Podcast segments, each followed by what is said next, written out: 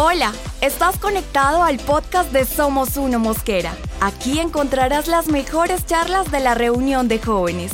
Este es el mensaje de hoy. Hoy quiero compartir el tema resistencia o velocidad.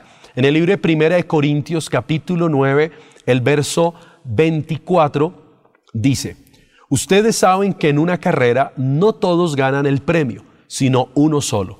Pues nuestra vida como seguidores de Cristo es como una carrera, así que vivamos bien para llevarnos el premio. Los que se preparan para competir en un deporte dejan de hacer todo lo que puedan perjudicarlos y lo hacen para ganarse un premio que no dura mucho. Nosotros, en cambio, lo hacemos para recibir un premio que dura para siempre.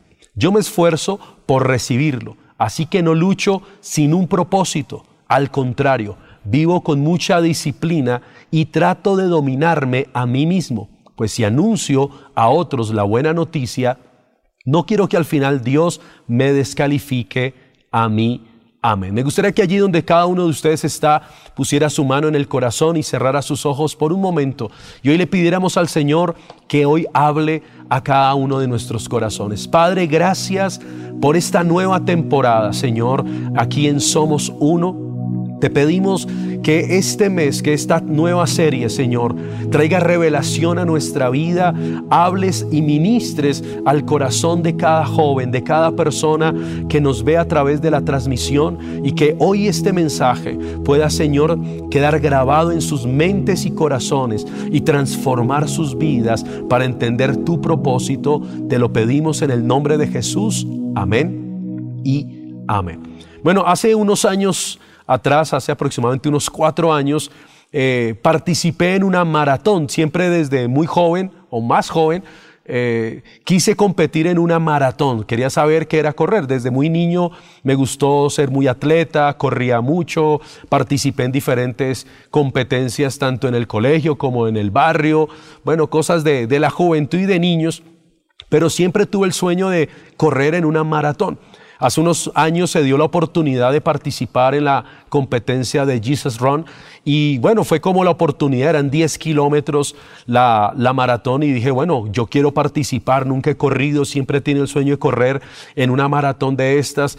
Entonces, bueno, me inscribí, mi esposa eh, antes me dijo, bueno, mi amor, pero pues para competir en eso tienes que prepararte físicamente, tienes que adecuar tu cuerpo porque tú no estás acostumbrado a ese ritmo de ejercicio. Yo le dije, no, yo juego fútbol, pues sí, juego fútbol por acá tres meses bueno, yo corría los 90 minutos y le dije, yo corro 90 minutos en un partido de fútbol, pues yo creo que tengo la capacidad y siempre he estado como involucrado en temas deportivos, me ha gustado siempre correr. Y él me dijo, sí, pero pues tú ya hace mucho tiempo no practicas ningún deporte y lo haces esporádicamente. Esto es diferente, tienes que prepararte, pero como que más las ganas, más la emoción de participar que me inscribí y bueno, no me preparé la verdad mucho, no tuve ninguna preparación semanas antes ni meses antes, sino la noche anterior lo único que hice fue dormir bien, tener una buena cena y llegó el día de la competencia, me fui allá muy preparado, emocionado. Bueno, tuvimos toda la etapa de calentamiento previa a, esta competencia. Lógico, yo no lo hacía por alcanzar un premio, tal vez, aunque habían premios, pero habían personas ya élite compitiendo. Lo hacía porque quería participar y quería simplemente saber qué era estar en una competencia. Y bueno, arrancamos la emoción, todos con su número, con el chip para llevar el tiempo al momento de salir, al momento de llegar, bueno, todo muy bien organizado. Y bueno, comencé la carrera. A los 500 metros las piernas me empiezan a doler, me empiezo a fatigar y dije, ¿en qué me metí? Y ahí se me venía la voz de mi esposa que me decía, tú no estás preparado para esto, esto es una competencia que va a requerir mucho más esfuerzo. Y bueno, la verdad que fue una lucha cuando comencé, porque a los 500 metros ya me sentí cansado, me sentí fatigado, las piernas me empezaron a doler y dije, Dios mío, ¿en qué me metí? Esto es otra cosa. Claro, cuando corrí, cuando estaba en el colegio, cuando era niño, pues tema. Tal vez el cuerpo estaba un poco más adecuado en ese momento, pero pues los años han pasado y, y vino una lucha Cuando pasé el primer kilómetro dije, Dios mío, faltan nueve. Y empezó a venir a mi mente el pensamiento, tal vez no voy a poder culminar la carrera, tal vez no voy a poder llegar. Entonces empecé a tomar el ritmo. Al comienzo, pues algo que aprendí cuando hice esas competencias es que uno debe tomar siempre un ritmo y al final es cuando la da toda. Entonces cogí un ritmo, aunque la gente me seguía pasando, eran muchos que estaban compitiendo. Y yo dije, bueno, voy a tomar un ritmo, pero veía que mucha gente mayor que yo me pasaban, como que me miraban diciendo, ¿y este qué? Pero bueno, yo dije, bueno, eh, tengo que aguantar, tengo que aguantar. Y seguí ahí la carrera, llegué al kilómetro 3, ya el aire se me iba, las piernas se me empezaron a encalambrar y dije, Dios mío, esto es muy duro. Y era una guerra tanto física como mental, en los pensamientos, como decir, no vas a lograr, no vas a llegar, no vas a culminar. Y bueno, ahí seguí como tratando de regular el aire, de mantenerme. Dijo, no, no puedo parar, pero veía como gente ya se salía, gente se desmayaba. Y yo dije, Dios mío, yo no me quiero ver como ellos desmayados ahí tirados en el camino. No me quiero ver como esos que se salieron. Cuando llegué a los cinco kilómetros, bueno, la mitad de la carrera, dije, bueno, ya voy por la mitad, pero ha sido duro, pero aún falta la otra mitad. Pero ahí tuve una imagen y fue la meta. Y dije, no me importa si llegue de últimas, pero tengo que llegar. Mi meta no es llegar primero, mi meta es llegar, es cruzar la meta. Así llegué arrodillado, gateando, pero tengo que hacerlo. Entonces vino un pensamiento y dije, me voy a esforzar. Empecé a respirar diferente, empecé a regular un poco más el aire, tuve algunas pausas, eh, no paraba definitivamente, dejaba de trotar, pero empezaba a caminar, empecé a oxigenarme, me hidraté y dije, bueno, aquí voy a tomar un nuevo aire y voy a seguir adelante. Y bueno, para resumir la historia, llegué a la meta, culminé la carrera, el tiempo que tuve fue un buen tiempo promedio eh, para la edad en la que competí y para pues no haber estado haciendo ejercicio mucho tiempo. Tuve un buen rendimiento al final, eh, claro, llegué, se me fueron las luces, tuve como media hora de recuperación allá, pero ahí entendí algo y creo que esa competencia Dios me permitió una gran lección y me enseñó algo, que así mismo es la vida cristiana. La vida cristiana no es una carrera de velocidad, es una carrera de resistencia. Y hay muchas clases de carreras, la mayoría de las carreras son de velocidad, de tiempo, donde cada competidor lucha por obtener un premio y es de llegar primero o en el menor tiempo posible. Eso es lo que los atletas normalmente y actualmente compiten es a través de esto. Pero a diferencia de las carreras atléticas, la vida cristiana es una carrera que dice la palabra que eh, estamos en una carrera, pero a diferencia de las carreras atléticas, esta carrera llamada vida y llamada vida cristiana es una carrera que necesita más que velocidad, necesita resistencia. Aquí no gana quien llegue más rápido, aquí gana quien resista y pase la meta. Hay una meta a la cual tenemos que llegar y esa meta es la salvación, es la redención y esa es nuestra gran meta. Pero muchas veces nos cansamos en medio de la carrera, nos sentimos agotados porque a veces como que arrancamos con todo el ímpetu y por lo general a veces la vida cristiana pasa esto y pasa en muchas áreas de la vida. Siempre que empezamos algo lo empezamos con toda la emoción, con todas las ganas, con toda la fuerza. Pero a medida que va pasando el tiempo, nos empezamos a cansar, nos empezamos a agotar. Y ahí es donde muchos renuncian a la carrera, donde muchos se salen de la competencia y nunca pasaron la meta. Pero así como la experiencia que tuve con esta maratón, ahí aprendí algo y eso fue algo que también forjó mi carácter en ese momento, porque dije, tuve que esforzarme, sí, pero tuve que resistir. No llegué con el mejor tiempo tal vez, fue un buen tiempo, pero no fue el mejor de todo, no llegué de primeras, pero llegué. Y lo importante era cruzar la meta. Y así es la vida cristiana. En Hebreos capítulo 12, el verso 1, en la parte B, en la traducción del lenguaje actual dice, pues la vida es una carrera que exige resistencia. Note cómo la misma palabra nos muestra que la misma vida es una carrera que exige resistencia. Y por eso lo importante de esta carrera es llegar a la meta. Aún no hemos llegado a la meta. Aún en medio de estas circunstancias y la crisis que cada uno tal vez esté viviendo, estamos en una carrera, pero no es de velocidad, es de resistencia. Aquí es donde tenemos que tomar un nuevo aire y resistir hasta llegar al final. Muchos es donde más a veces se, se, desgasten, sobre todo los jóvenes. El joven como vive más de emoción y el joven quiere las cosas más rápido, las cosas prontas. A veces es donde más le cuesta la perseverancia. A veces los adultos, las personas ya maduras, que han tenido que pasar muchas cosas en la vida, Hemos aprendido a tomar la vida un poco más suave, hemos aprendido a ser un poco más pacientes, pero a veces el joven como está en el ímpetu de la juventud, quiere todo rápido, tal vez hay cosas que ahorita no se te han dado, tal vez hay cosas que ahorita tú dices, pero ¿hasta cuándo? Pero esto no me sale, tal vez no te salió lo de la carrera en la universidad, tal vez no te ha salido eh, un trabajo, tal vez hay muchas cosas que tú dices, quisiera tenerlo ya, quisiera alcanzarlo ya, pero no lo tienes. Recuerda, esto no es de velocidad, esto es de resistencia. Eso que el Señor puso en tu corazón un día, esos sueños que el Señor te ha dado, no quiere decir que no se van a cumplir. Pero tal vez estos tiempos Dios está ejercitando tu carácter, tu tenacidad, tu resistencia está haciendo a prueba para que realmente cuando llegues a la meta puedas decir, fue Dios y no fue mi fuerza. En Filipenses capítulo 3, el verso 14 dice, Así que sigo adelante hacia la meta para llevarme el premio que Dios nos llama a recibir por medio de Jesucristo. El apóstol Pablo, no sé si él tuvo que competir en alguna clase maratón porque él habla mucho y asocia mucho el tema deportivo. De hecho, él tiene que ir a Grecia Grecia se ha considerado una de las cunas del deporte a nivel mundial desde los tiempos de los Juegos Olímpicos.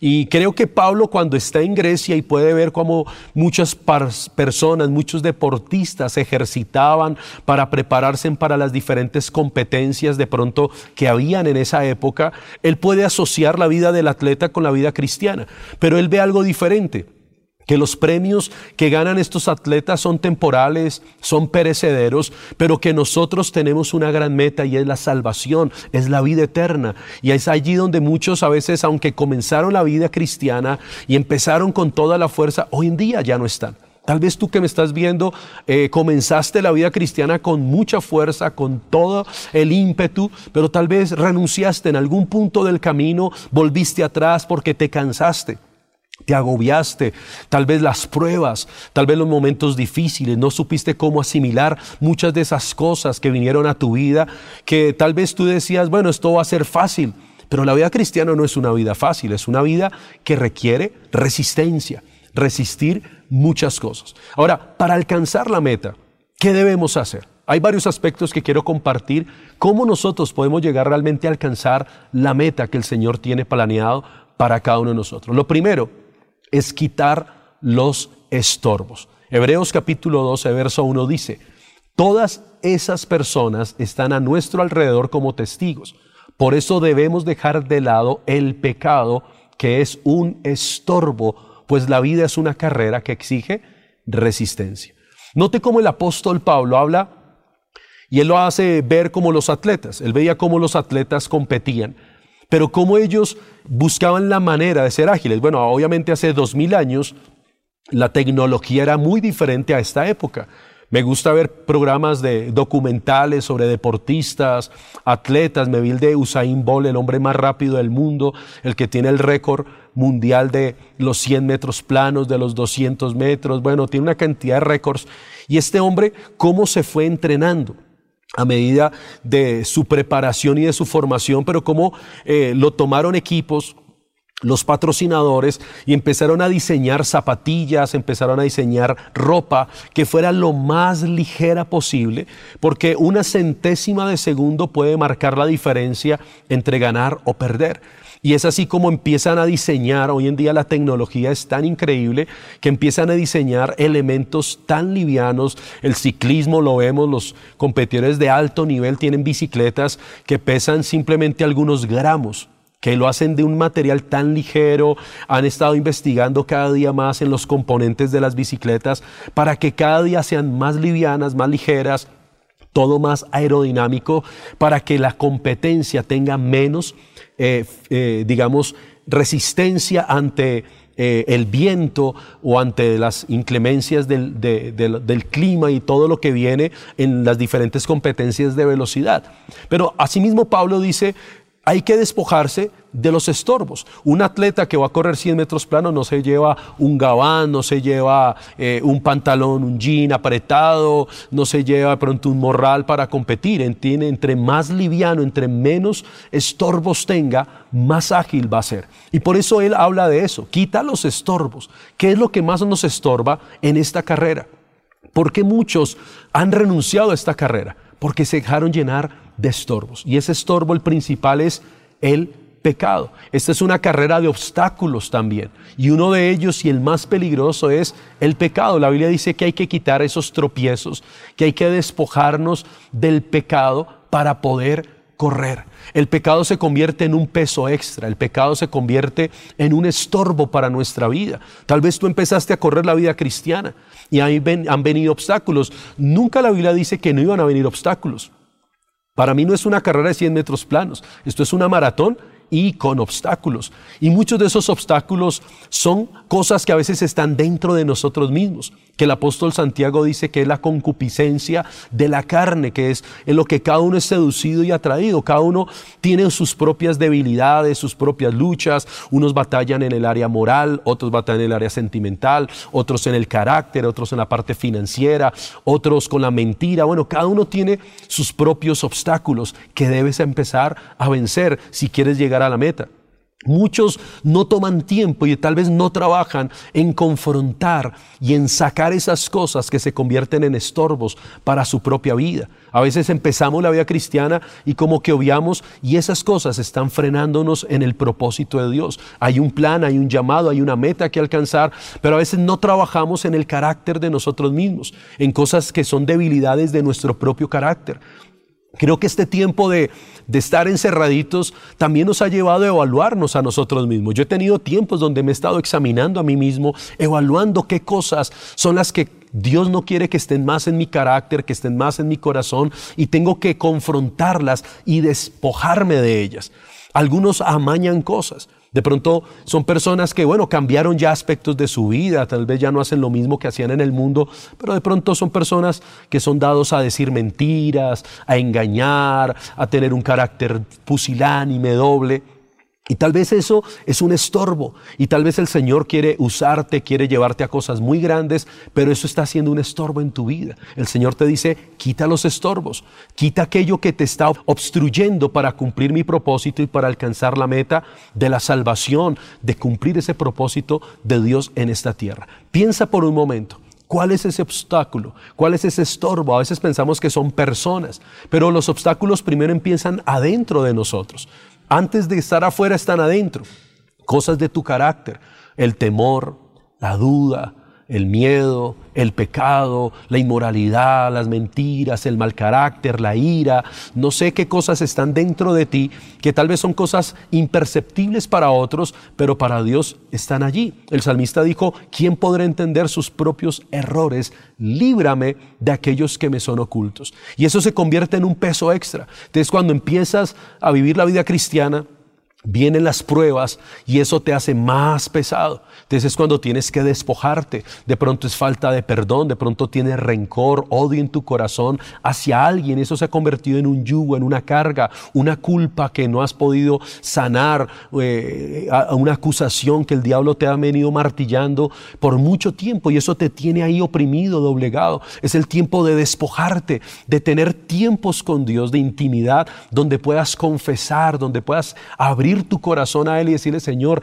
este soy yo realmente y quiero hoy despojarme, no quiero seguir siendo el mismo, quiero sacar esto de mi corazón, de mi vida y que tu sangre me limpie y que tu Espíritu Santo me haga libre. Hay estorbos afuera también, hay clases de estorbo ya. Cuando tú evalúas los internos, luego tienes que empezar a evaluar los externos, tal vez amigos, relaciones, personas que tal vez te rodean, pero que se convierten en obstáculos para que cumplas ese propósito. A medida de la vida cristiana yo he tenido que dejar muchas cosas, dentro de ellas amigos, dentro de ellas relaciones que no eran sanas, que no eran correctas, personas que aparentemente pueden ser tus amigos en un momento determinado, pero la influencia que ellos ejercen sobre tu vida es completamente negativa, es completamente tóxica y te llevan a alejarte y entonces por a veces estar con un amigo, con una amiga, que es que este es mi amiguito, que es que es mi amiguita, que esto, lo otro, está siendo frenado para alcanzar ese propósito. Un atleta se concentra en la meta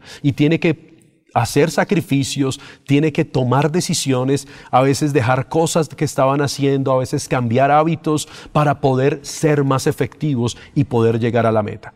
¿Qué es lo segundo?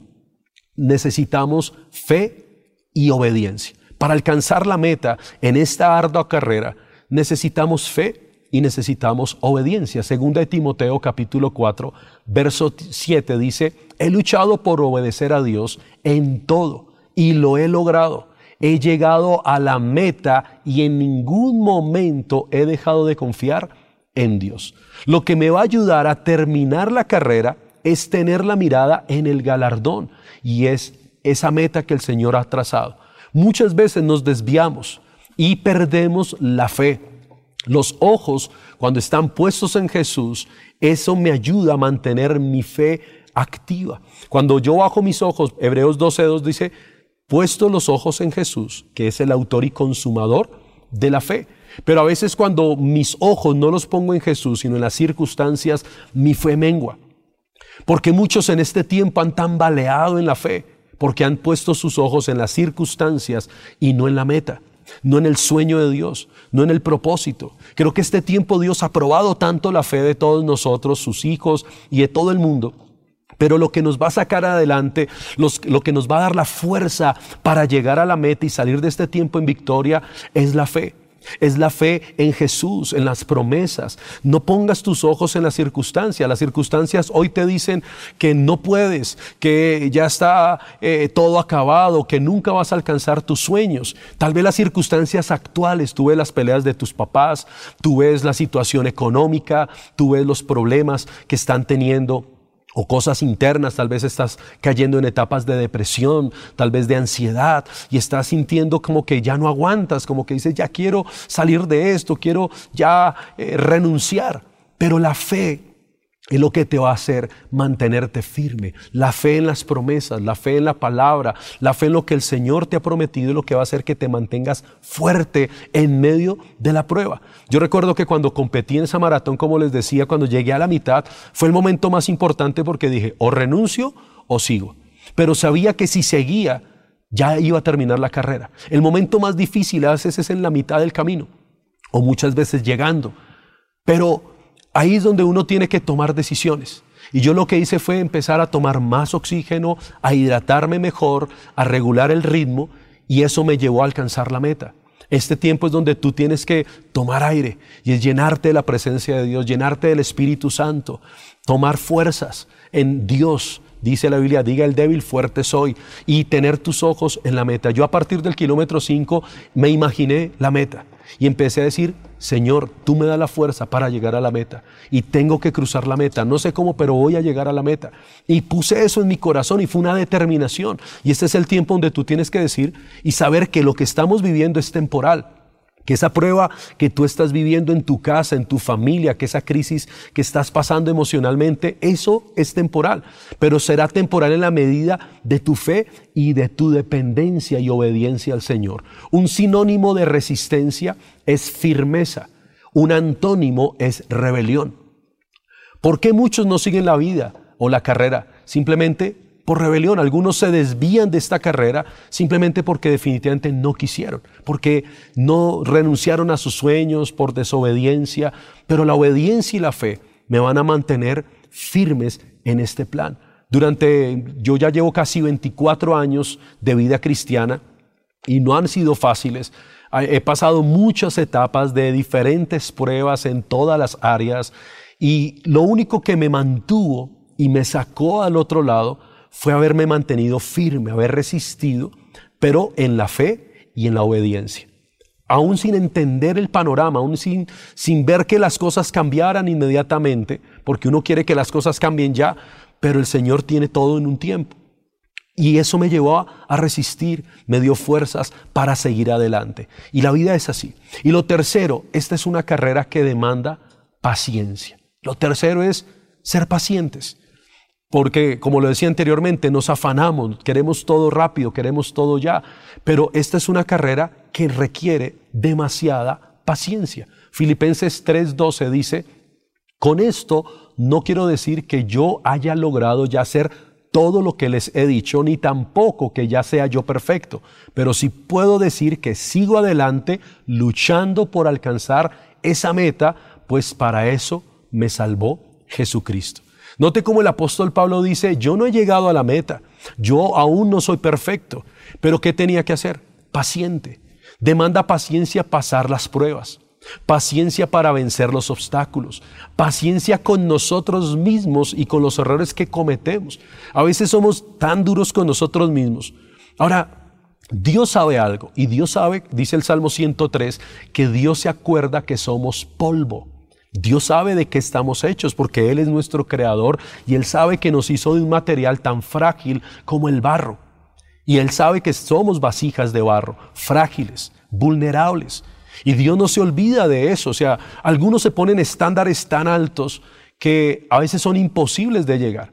Pero cuando uno entiende y uno se aprende a conocer a sí mismo y sabe cómo soy y pongo delante de Dios mis debilidades, no me las doy de que soy el hombre perfecto, que soy el, el, hombre de acero. Bueno, en este tiempo hemos sido el hombre de acero, de hacer oficio en la casa, pero no somos de hierro.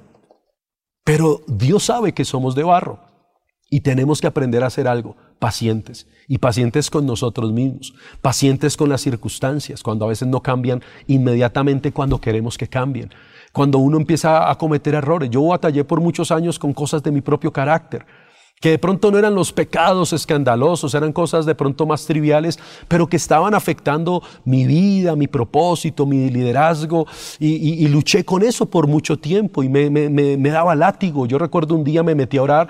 Eh, de pronto, pues por mi forma de ser, los que me conocen, que soy espontáneo, efusivo, pero también a veces no controlaba mucho mi lengua y tendía siempre a herir a las personas. Y no lo hacía con esa intención, pero siempre terminaba ofendiendo a la gente. Y recuerdo que a veces habían charlas donde habían de sanidad interior, donde hoy vas a buscar a la persona con la que tienes algo y vas a perdonar y vas a sanar tu corazón. Y yo siempre he sido una persona muy abierta, poco resentida. Entonces yo dije, no, pues yo no tengo nada contra nadie, yo a todos los amo. Pero pronto yo veía una fila de gente que me estaba esperando. Y entonces pasaba el primero, no, es que Julián, usted me hizo daño, usted me dijo una vez esto y yo me ofendí y a mí me dolió. Yo, oh, perdón. Y luego el otro. Y la gran mayoría eran discípulos o amigos. Y yo no me he dado cuenta de pronto de eso. Entonces yo empecé a batallar y yo decía, Señor, yo no quiero ser así. Cámbiame, Señor, yo quiero ser diferente. Y empecé a luchar. Y el Señor un día me dijo, me dijo, yo te hice así. Solamente que entrégame el control de tu carácter para que no seas alguien que haga daño a otros. Pero yo te hice de esa forma. O sea, tu esencia es espontánea, es efusiva, es ser un poco sanguíneo. Esa es la forma como Dios me hizo. Me dijo, pero solamente entrégame el control, pero tampoco te sientas que yo ya me fui al otro extremo, yo me sentía miserable, condenado, me sentía la peor persona, me sentía, yo decía, no, me voy a volverme serio, voy a volverme seco. Y era algo absurdo porque Dios no me hizo así. Entonces cada uno, Dios lo hizo de una manera, pero algo que tenemos que aprender es a ser pacientes con nosotros mismos. Algunos renuncian a la carrera porque se cansan de hacer lo bueno, de luchar, de dar la batalla muchas veces contra sí mismos. Y ahí es donde necesitamos paciencia. A veces queremos cambiar instantáneamente, pero a veces también Dios tiene que tratar cosas en nosotros y trabajar en nosotros la paciencia, la resistencia, la perseverancia, el seguir insistiendo en buscar al Señor. Si tú ya fueras perfecto, ya no necesitarías de Dios. Pero ¿por qué necesitamos de Dios todos los días? Precisamente porque hay debilidades, porque hay errores, porque necesitamos depender de, aquel que es perfecto, de aquel que todo lo puede, de aquel que dijo, bástate mi gracia porque mi poder se perfecciona en tu debilidad. Entonces, si estás batallando con alguna debilidad, no te sientas mal, depende de Dios, busca al Señor, confía en Él, entrégale tus luchas, no es justificar lo incorrecto, no, de ninguna manera. Es depender de Dios. En esas debilidades que, con las que luché toda mi vida, siempre aprendí a decirle, Señor, solo tú tienes que hacer. Y Dios tuvo que tratar cosas, formar cosas, pero aprendí a ser paciente. Aprendí a ser paciente conmigo mismo, aprendí a ser paciente con otros que me rodean. Y es lo que Dios ha hecho con nosotros. Dios es un Dios paciente. En medio de las pruebas, en medio de las crisis, queremos salir rápido. Sí, pero a veces necesitamos un don y es el don de la paciencia. Y en esta etapa necesitamos paciencia. Cuando competí en esa maratón, ya tuve que ser paciente. Sabía que no era de velocidad, sabía que era de resistencia. Y la resistencia va de la mano de la paciencia. Una persona que es paciente no es alguien que se quedó estancado. Una persona paciente es alguien que va avanzando, que va avanzando. Y eso es lo importante de la vida cristiana. No te estanques, no te quedes limitado, avanza, avanza todos los días. Tal vez no en la velocidad que tal vez otros quieran, pero sí tienes que seguir avanzando y resistiendo. Resiste los ataques, resiste la tentación, resiste la prueba, resiste las presiones del mundo, resiste tal vez lo que sientes hoy, personas que piensan aún hasta en suicidarse, y bueno, en este tiempo de confinamiento mucha gente se ha suicidado porque no han resistido, porque se afanaron, porque dijeron ya no aguanto más, pero hay algo, todavía hay una vida por vivir después de este tiempo, esto es una leve tribulación momentánea. Hay muchas cosas aún por las que debemos luchar. Por eso tenemos que seguir adelante. Keep going. Esa es la serie de este mes. Sigue adelante. Aún hay un futuro. Aún no has llegado a la meta. Tal vez muchos ni siquiera han arrancado la carrera y ya están cansados. Muchos van hasta ahora en la mitad del camino. Aún hay largo camino. Cuando el Señor se le muestra al profeta Elías, cuando estaba deprimido y estaba así bien mal, el Señor, ¿qué hizo? No le dijo, ¿qué hace ahí levantado? Levántese, va, golgazán. No, no le dijo así, no fue cantaleta de mamá. El Señor le dice a Elías, primero le da de comer, lo alimenta, lo sustenta y lo deja seguir durmiendo. O sea, no te mire cómo Dios conoce nuestra naturaleza. Él era un profeta muy usado por Dios, acaba de tener una gran victoria espiritual contra los profetas de Baal y los profetas de Acera y entonces viene una amenaza de muerte contra él y él sale cansado, agobiado, se queda dormido, pero entró en depresión y él se entristece, se deprime, anhela morirse y Dios se le aparece. Y Dios no lo está eh, regañando, Dios no le está zarandeando, diciendo es un vago usted, ¿qué pasa? No, el Señor entendía su humanidad, aunque era el gran profeta Elías, el hombre que por su boca hizo que no lloviera durante tres años, el hombre quiso descender fuego del cielo, pero estaba en un momento en su humanidad. Y Dios lo que hace es darle alimento, renovar las fuerzas, dejarlo descansar, Luego y se le aparece y le dice lo que debe hacer, pero una frase que marcó la vida de Elías fue, levántate y anda porque largo camino te resta. Y hay momentos donde el Señor te dice, tranquilo, yo conozco, yo sé que estás pasando por una crisis, yo sé que estás pasando por un momento de desaliento, de desánimo, de depresión, tal vez ante los demás tú sonríes, ante el Zoom, cuando tu líder se conecta en la célula, tú eres el más jocoso, tú estás allá sonriendo. Eh, de labios para afuera, pero termina y te sientes mal, te sientes achantado, viene una lucha a tu mente, dice Señor, pero ¿cuándo va a pasar esto? Señor, no se me dan las cosas, esto nada que cambia. Tal vez has visto algún miembro de tu familia que de pronto la enfermedad le ha tocado, tal vez has visto la crisis económica y empieza la batalla de fe, de emoción, donde dice yo ya renuncio, esto no sirve, ¿será que Dios sí existe? Y es una guerra en la mente. Ese es el momento de resistir. Ese es el momento de mantenerte firme en el propósito de Dios y de ser una persona paciente en medio de los tiempos. Allí es donde necesitas la gracia de Dios para perseverar en esta gran carrera. Y Colosenses capítulo 1, verso 11 y 12 en la traducción del lenguaje actual dice, por el gran poder de Dios, cobrarán nuevas fuerzas y podrán soportar con paciencia todas las dificultades. Así con gran alegría darán gracias a Dios el Padre porque Él nos ha preparado para que recibamos en su reino de luz la herencia que Él ha prometido a su pueblo elegido. Note cómo habla ahí de resistir, de ser pacientes, de seguir adelante, de perseverar, pero dice algo, con alegría. Que nuestra actitud en este tiempo, el, profe, el Nehemías, uno de los hombres que restauró el muro de Jerusalén, dijo, el gozo del Señor es nuestra fuerza, que no pierdas el ánimo, no pierdas el ímpetu, no pierdas el gozo. Aún no hemos llegado a la meta, aún nos falta mucho por alcanzar y es un tiempo de renovar las fuerzas, de resistir para alcanzar la meta. Gracias por escucharnos. Si te gustó, síguenos en arroba somos uno mosquera y compártelo con todos tus amigos.